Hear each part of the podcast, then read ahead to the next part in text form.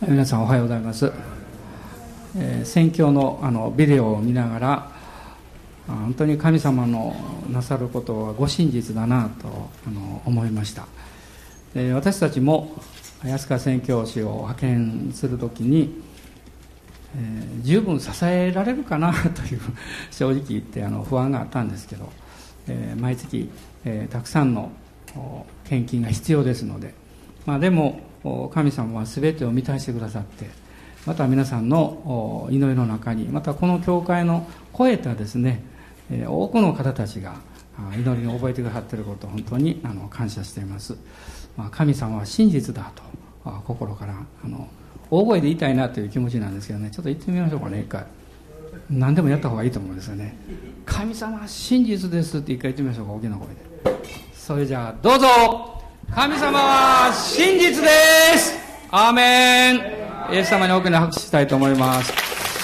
もうこの賛美をもしできれば後でメッセージの後でしたいと思います。あの昨日ですねある方が私に、えー、男性の方ですけれども癒されたのであの感謝の証を書きましたからぜひあの呼んでくださいと言っていただきました。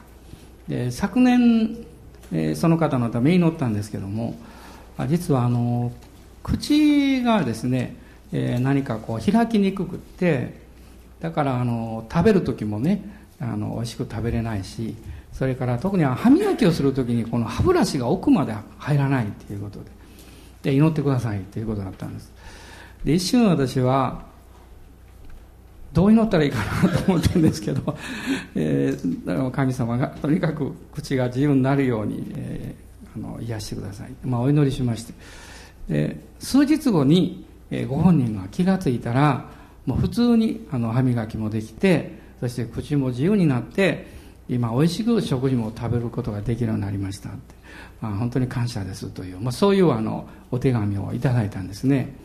で私はそれを見ながらそれを祈った時は私自身の中には、え本当に信仰はなかったなとただまあ、えその祈ってほしいとおっしゃった方の中に、え信仰があったんだなということを、まあ、改めて振り返りながらその証を読んでいたんですけどもでその時に、まあ、信仰っていうのは一体どういうことなんだろうということを、まあ、もう一度この考えたわけです。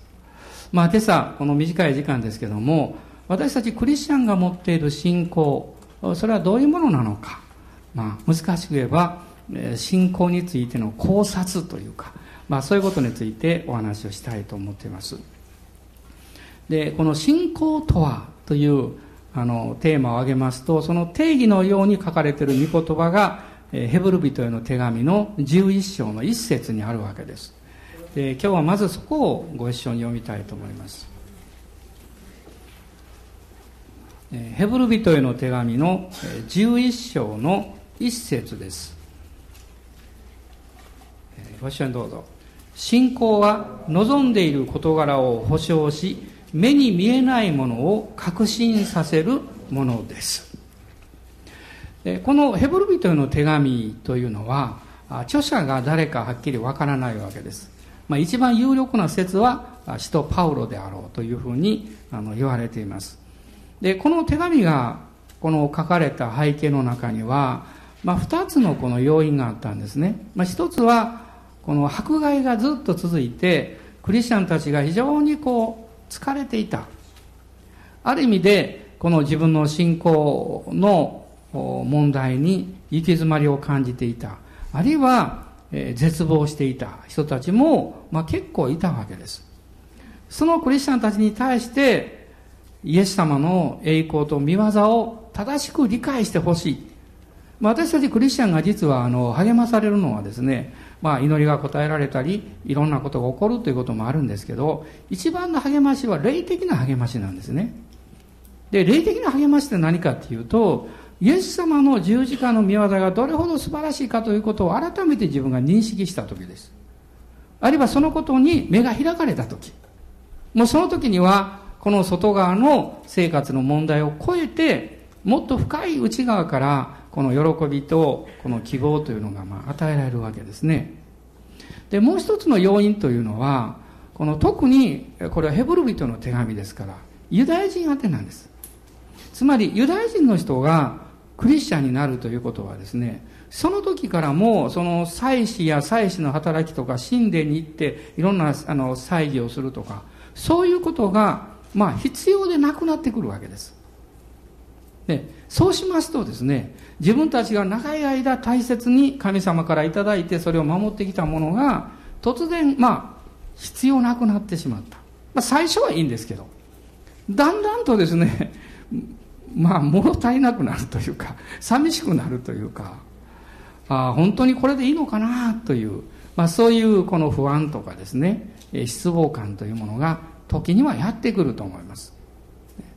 そういう状況の中でこのヘブル人への記者はですね、まあ、ここを読んでいきますと具体的にいろんなことが出てくるんですけどもテーマはイエス・キリストは勝る方である。優れた方である。ということを表しているわけです。何に勝るかっていうとこう順番に出てくるんですけど預言者よりも天使よりもモーセよりもヨシュアよりもアロンよりもはるかに勝る方がイエス・キリストであるでそのことをこの著者は表すことによってあなた方はもうもはや神殿に行って何か、えー、その祭儀をしたりあるいは宗教的な儀式をこの守ったりそういうことが必要でなくなったそしてそれがなくなったことに対して寂しさを覚える必要は何もないんですよということなんです。あの、まあ、私もあの旅行に行くときは、まあ、必ず家族の写真を持ってます。まあ、最近はカメラとかね、デジカメとかに入ってますけどね。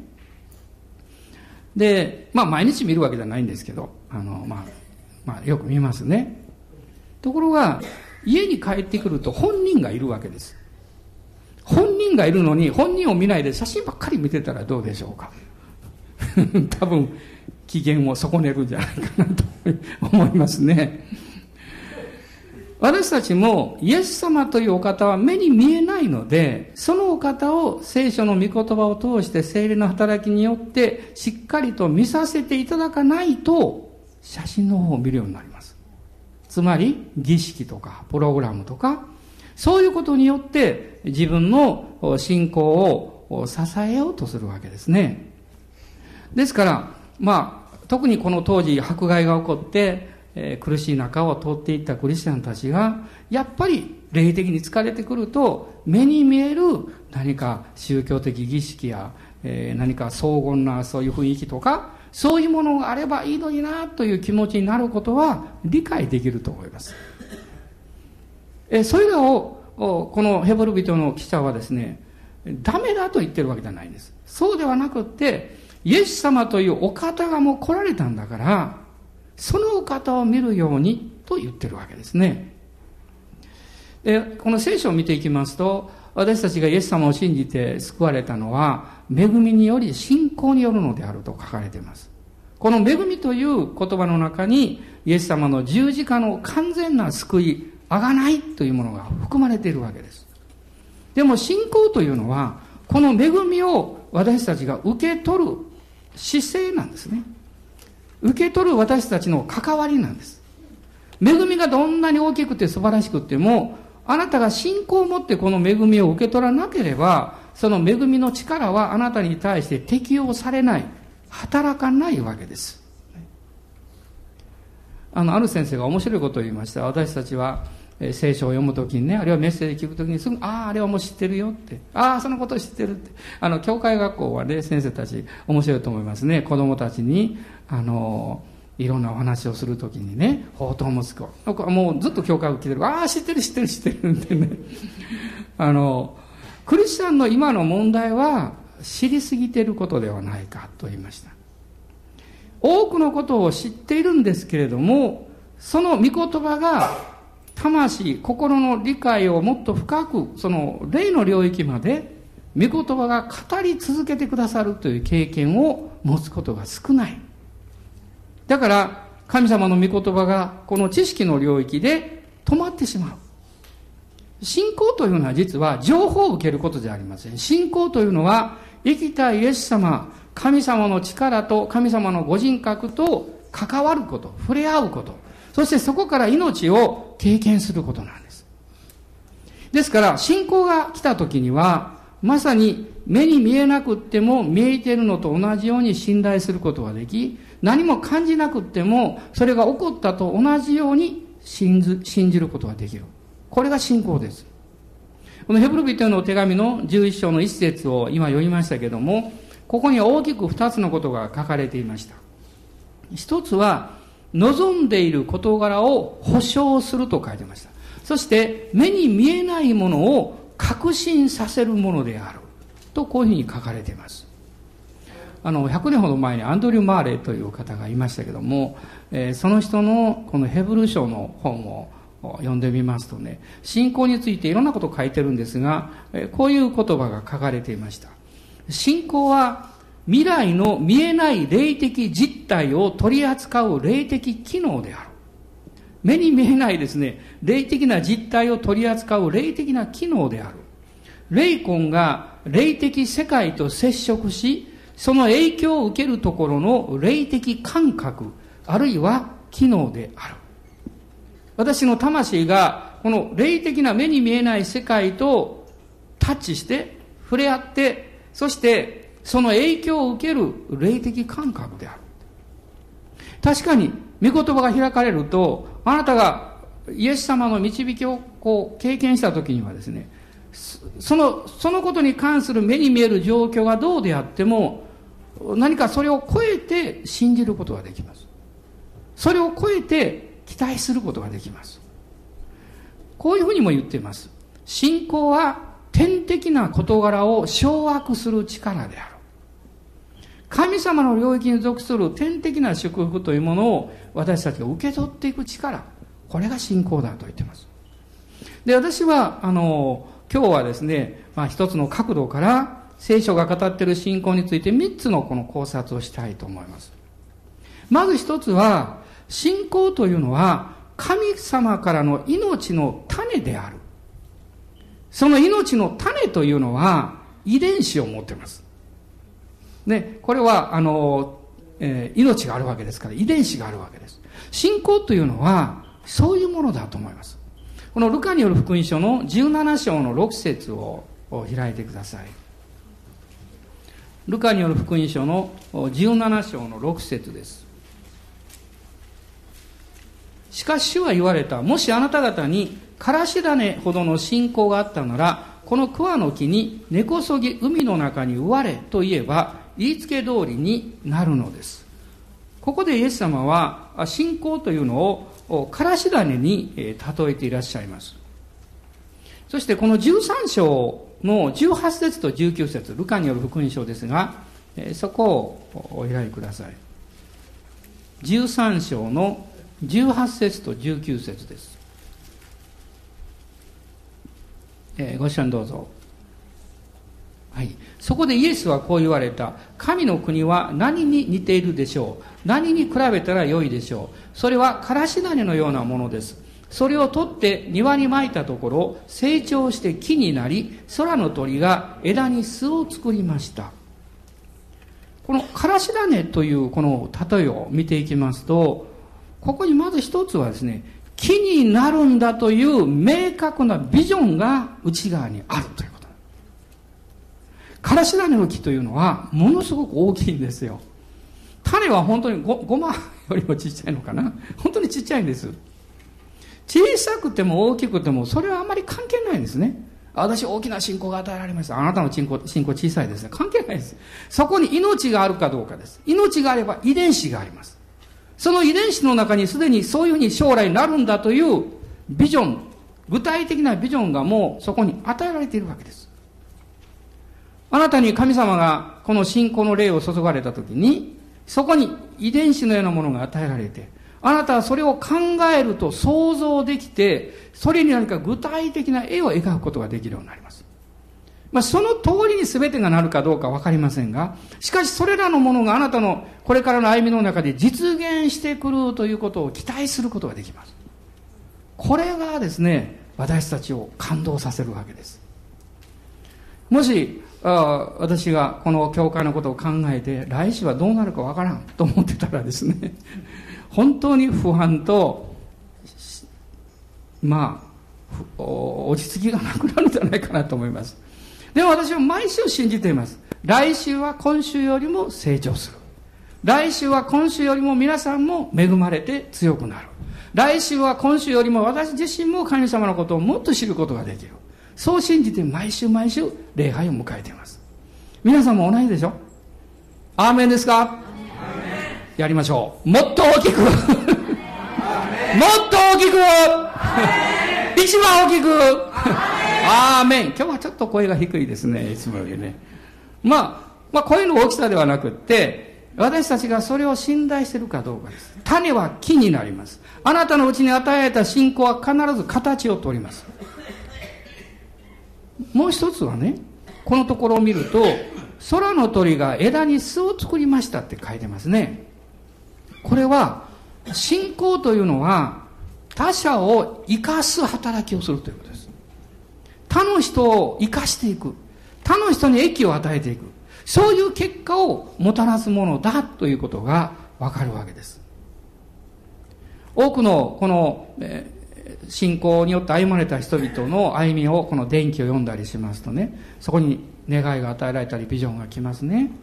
そのきっかけっていうのは様々ですよね。様々です。もうびっくりするようなきっかけを持った人もいますね。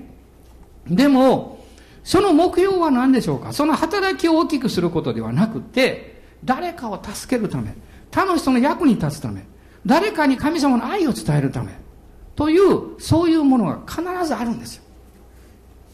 あの、企業も同じだと思いますね。自分たちの益だけを図っている企業というのは必ず行き詰まりますよ。で、社会に何らかのものを還元し、あるいは人々に愛されていくものでなければ長続きしないわけですよね。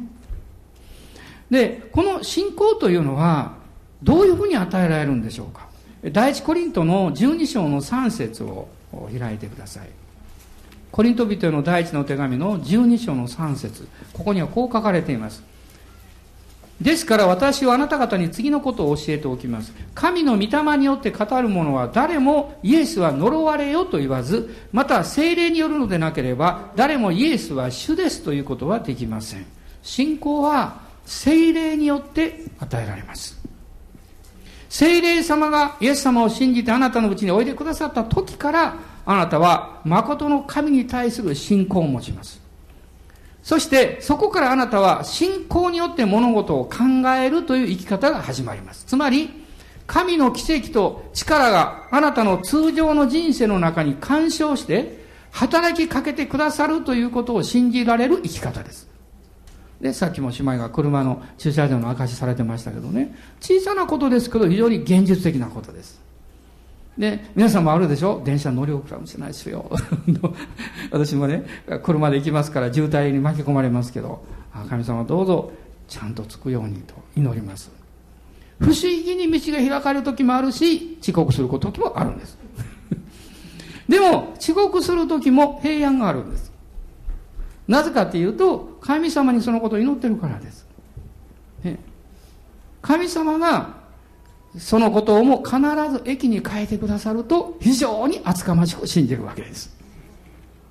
これは命の計算です。損得の計算ではありません。あなたが信仰によって、精霊による信仰が与えられると、これは、あの、第二コリントの4章の13節には、信仰は霊であるということが書かれています。第二コリント4章の13節ね。信仰は霊である。そして、エペソ書の1章の3節には、霊的祝福をを受け取っていくことであるということが書かれています。ですから、これは非常にこう、流、なんていうのかな、命が絶えず流れ続けていくことなんです。信仰は固定的なものじゃありません。こういう信仰が与えられた棚の上に置いときましょう。そんなものじゃありません。信仰は絶えず流れていってます。ですから、いつも私たちがその信仰の霊を流していくパイプにならなきゃいけないわけです。あの、ね、自分の息子のえために祈ってもらったんだけど癒されなくってそしてあのイエス様に、まあ、泣きついたお父さんの話が出てきますけどね。そのお父さんがこう言いましたね「主よ信じます。信仰のない私を憐れんでください」と時々私たちもこういう気持ちになるんじゃないでしょうかね。家族のことやもう日も幸もいかないような問題が目の前に来た時に、はあ、私はなんと信仰はないんだろう。神様がおられて、神様が私を愛してくださっていて、現実が好転しないということは、その問題点をどこに見出すのか。神の御心でないか、神の御心であれば信仰が働いていないか、どちらかになるわけです。そうすると、ね、神の御心でないと思いたくないので ああ、私はなんと信仰がないんだろうと思ってしまうんです。そこから実は、本当の、えー、祈りが湧き上がってきます。ある意味で、この、包み、包まれたこう包装紙に入ったような信仰じゃなくて、もう生の生きた現実的な信仰が出てきます。これがしばしば聖書の中には叫んだとなってるんです。あのバルテマイのように。また、このお父さんもそうですよ。叫んでいったと書いてるんですよ。皆さん、男性がね、ね、あの、ある年をいった男性が叫ぶとき、しかも息子の救いのために叫ぶとき、これはもう間違いなく涙を流してたと思います。間違いなく。神様はね、イエス様何とかしてくださいって。するとイエス様がね、信じなさいとおっしゃったんです。だから彼は、信じます信仰がない私を憐れんでくださいって言ったその意味は、信じますって信じるでしょ？この信じてる信仰がずっと保てるように助けてくださいと言ってるんです。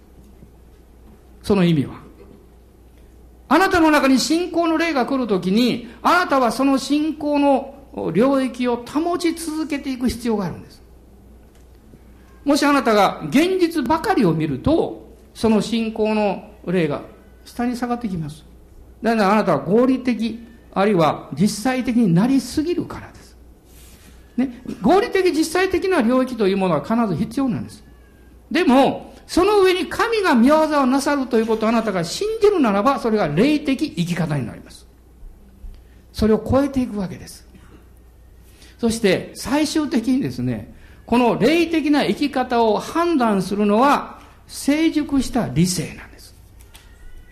あなたが御言葉に培われて判断力や洞察力を、えー、成長させられたその判断力が霊的なものを最終的に判断します。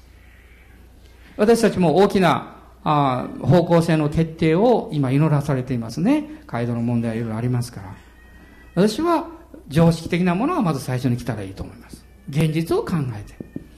でもその上に私たちは、でも主よ、あなたはこの上にこの奇跡をなさるはずですと信じます。アメでしょ？神様は奇跡なさる。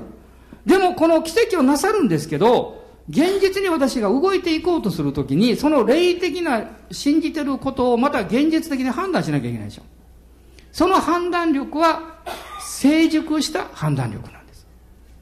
成熟した理性。御言葉によって培われて、御心を洞察して、それをいつも選び取っていくように訓練された理性なんです。それが最終的に判断しなきゃいけないんです。ヘブル人への手紙の5章の14節のところには、え5章の14節ですが、こう書かれています。しかし、硬い食物は大人のものであって、経験によって良いものと悪いものと見分ける感覚を訓練された人たちのものです。経験によって良いものと悪いものと見分ける感覚を訓練された人。これが成熟した信仰と言ってもいいと思います。これは皆さんのね、現実の生活にいつもあるんですよ。例えば、あの、家族、家庭のことや仕事のことやいろいろあるでしょ？で祈るでしょ？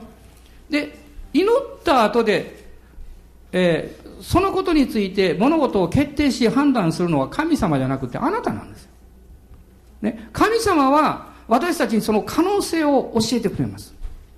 でも最終的に物事を実践的に、最終的に決断するのは神様あなたに委ねてます。そのあなたが最終的な決断をするときに、普通の常識的な決断をしてしまうと、あなたが霊的に考え、つまり信仰の霊が働いて神の奇跡の領域を信じたことが不意になってしまう。いらなくなってしまう。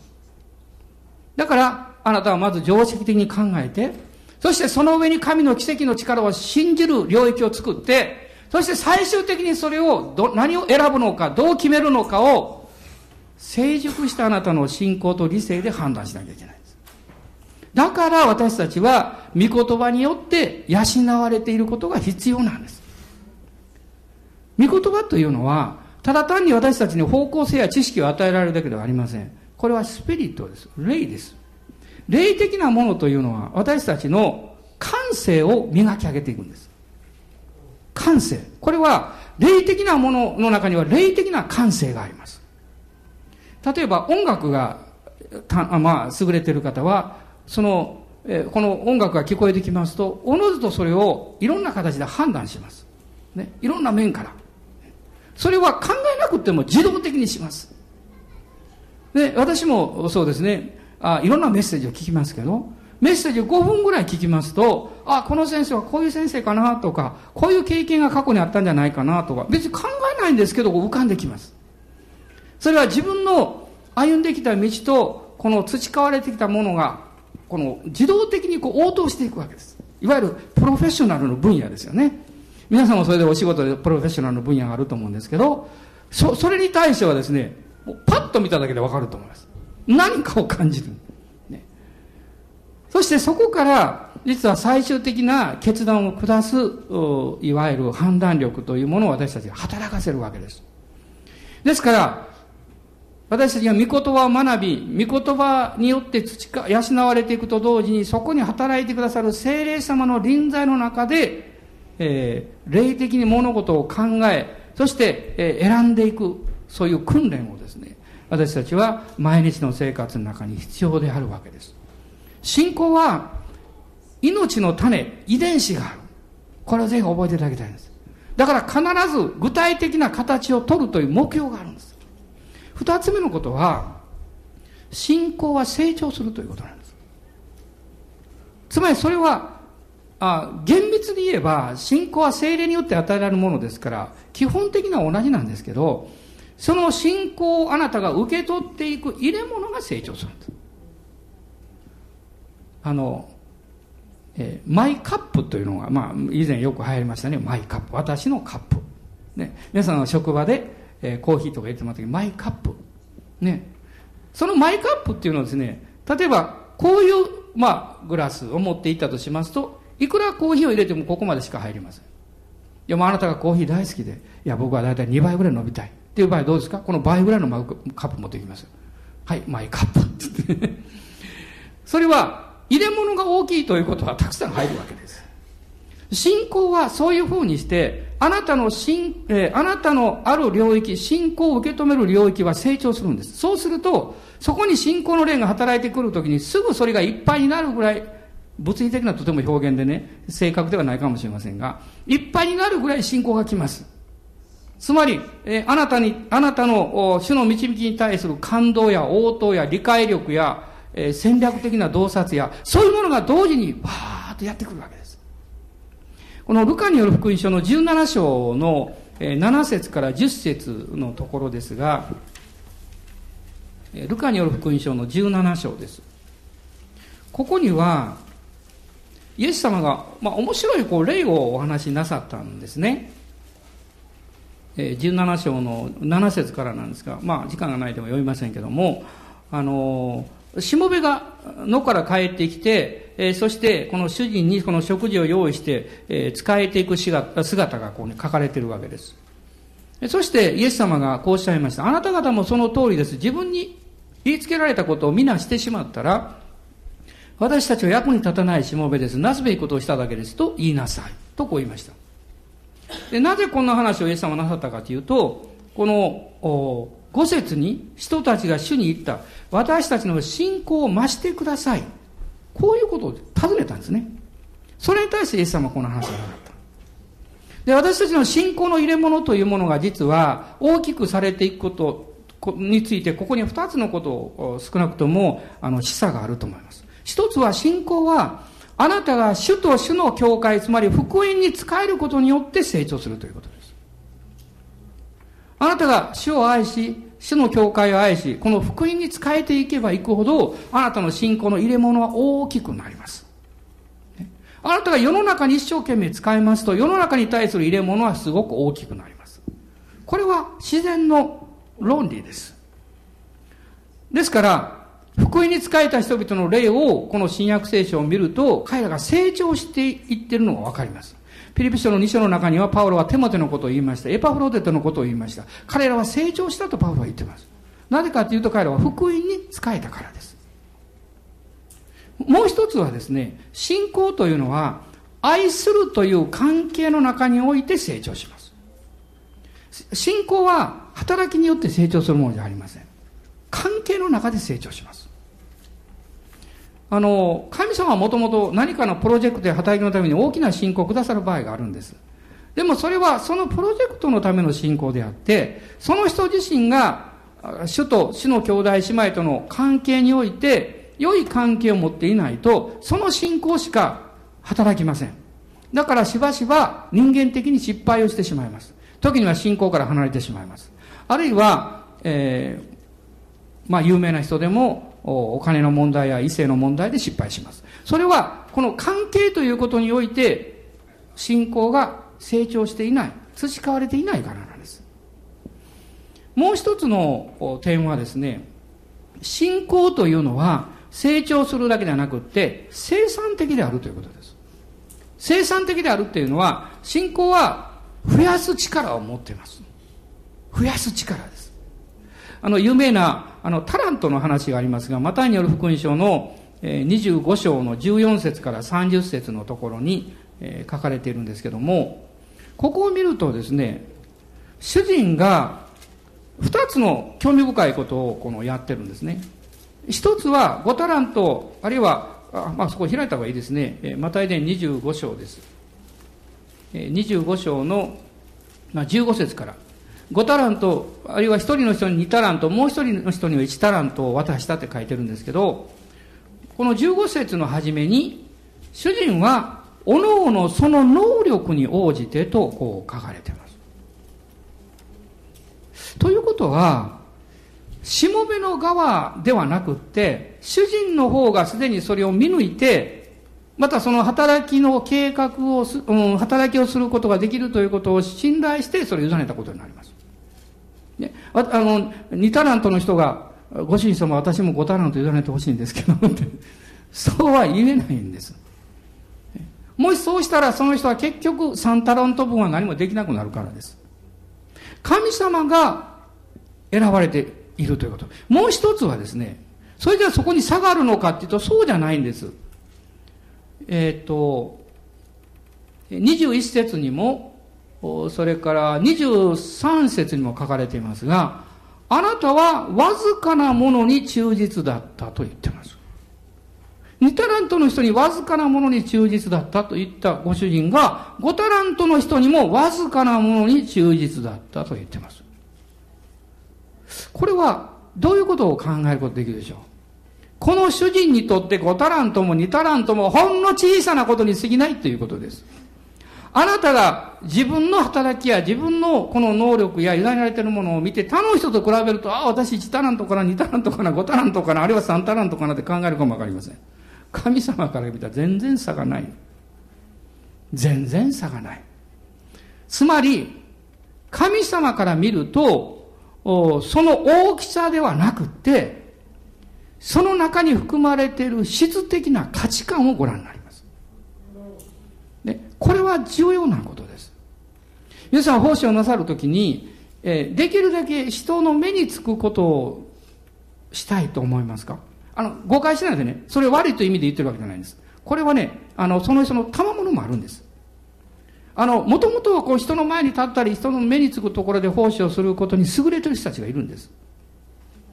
でも、いや、私はどうもこう人の前に立つっていうのは苦手だから、あるいは人に触れる、あの、人の目にこう、ななんていうか、こう見られるの嫌だから、あんまり見られないような奉仕をしたいってね。確かにそういう方たちも結構たくさんいるんです。神様はそれは、どちらも祝福なさる。もしね、あの、人の前に立っていい格好しようと思ってんだったらそれは間違いでしょう。あるいは隠れたところでやると言いながらそれを自分の誇りにしようとしてるんだったらそれも間違いでしょう。でもあなたが自然に考えて感じて願うことであれば、人の前に立つことを願っても隠れたことを願ってもどちらも同じです。ね。つまり私たちは、その神、神の国のその、価値観や生産性というこの考えから考えるとですね、自分の持ってる考えって小さいなと思います。あの、えー、例えばクリスチャンになるとね、特にクリスチャンホームになると、ああ、自分の家庭にはいろんな問題が起こらないようにと願いますよ。ね。問題が起こった時に辛いのはね、問題が起こったこと以上に、はあ、これ証にならないんじゃないかなと思うことなんです。どうでしょうか？だから、もうそういうことはできない人に知られたくないって。ね。なんか人の目に触れられたくないと思いますよ。これ当然人間だからそう思うんですよ。でもあなたが、父なる神様の懐を知って、イエス様の十字架の意味を理解すれば、それはあなたが責めることでもあなたが恥ずかしいと思うことでもないんだっていうことがわかります。もし何か問題が起こった時に、ああ、私はもっと祈っておけばよかったのに、ということは必要でしょう。で、私もそういう経験がありますからね。でも、それによって、えー、私の家庭がダメであるとか、私のやってることがダメだとかいうことは全然ないですよ。あなたの家庭の中に、あなたの職場の中に、人生の中に問題が起こったとしても、そのことを祈ってもらったり、そのことを時には話すことがあるでしょうが、そのことを決して恥ずかしいと思わないでください。決して誰も裁きはしません。私たちは、自分自身の人生の責任さえ持てない弱いものじゃないですか神様の恵みと憐れみがなければ、自分の人生の責任だって持てないんです。たとえあなたがどんなに愛していたとしても、家族はあなた以外ですから、あなたがそこまですることはできないです。むしろ私たちはへり下って、主の憐れみの前に出るべきだと思います。今私はこういう問題がある。大変なんです。何か恥ずかしいと思います。でも、あなたの恵みと憐れみは変わることがないということを信じます。信仰が生産的であるということは、神様私の生活の中に物質的においても経済的な面においても、それを祝福しようとしていらっしゃいますね。まあ、最後に新明記の8章を開きたいんですが、8章の、8章の8節あ、18節です。8章の18節あなたの神、主を心に据えなさい。主があなたに富を築き上げる力を与えられるのは、あなたの先祖たちに誓った契約を今日の通りに果たされるためである。主があなたに富を築き上げる力を与えられると書かれています。イエス様が5000人の人々をこれは男性ばかりですから、実際は子供、婦人を入れると1万人超えてたでしょうけども、5000人の人をパンの奇跡で養われた時には、5つのパンと2匹の魚でした。そして12のカゴにパンくずが残りました。4000人のこの男性を養われた時は、7つのパンでした。そして魚の数はそこには書いていません。わずかばかりの魚とだけ出てきます。ある人はこう言いました。神にとって経済の領域は問題が大きいほど優しいんだって言いました。なるほど、面白い発想するもんだと思いました。ね、神様は大きな必要に対してわずかなもので答えられました。小さな、まあ小さいということでもないですけど、それよりも小さな必要に対してはもっと多くのもので答えられました。私たちもそうですね。もし私が皆さんに本当に祈ってほしいと思ってこう言ったとします。実はね、明日中にどうしても1万円必要なんです。祈ってくださいって。皆さんあんまり祈らないと思います。まあそんなのすぐ与えられるわ、と思うんですでも私がですね、明日中に1000万円どうしても必要なんです。皆さん祈ってくださいって言ったら、おそらく9割ぐらいの人は祈ってくれると思います。あとの1割は忘れた人です。というのは問題が大きいから。これはほっとくわけにいかんって。これは挑まなきゃいけないって。ね、神様が私たちの経済や生活をご覧になるときに、問題が大きい方がいいということを言ってるわけじゃありませんよ。誤解しないでくださいね。あなたにとってそれがどれほど大きな問題に見えたとしても、神は諦めたり、あなたを突き放したり、それはあなたの問題でしょうとはおっしゃらないですよ。あなたが主に信頼する限りにおいて、それは私の問題である。信仰はまさに精霊がうちに内住されたというところが始まるわけですから。ね。精霊様があなたのうちにおられるということが、あなたの問題解決の源であり、知恵の源であり、必ず良くなるという保証があるんです。アーメン。感謝します。今一番大変なところに直面している人もおられるかもわからない。でも、そこで終わりだと思わないでください。ここでどうしようもないと思わないでください。神には私の思いをはるかに超えた計画があります。主はあなたの人生を豊かにしようとしていらっしゃる。だから信仰の命をあなたに与えておられるんです。ヘブル書の11章の6節の中にこう書かれています。信仰とは、神がおられることと、神を信じる者には必ず報いてくださることとを信じるはずだからですと書かれています。主はあなたの信仰に報いてくださいます。あなたの信仰は木になるんです。ビジョンが生まれてくるんです。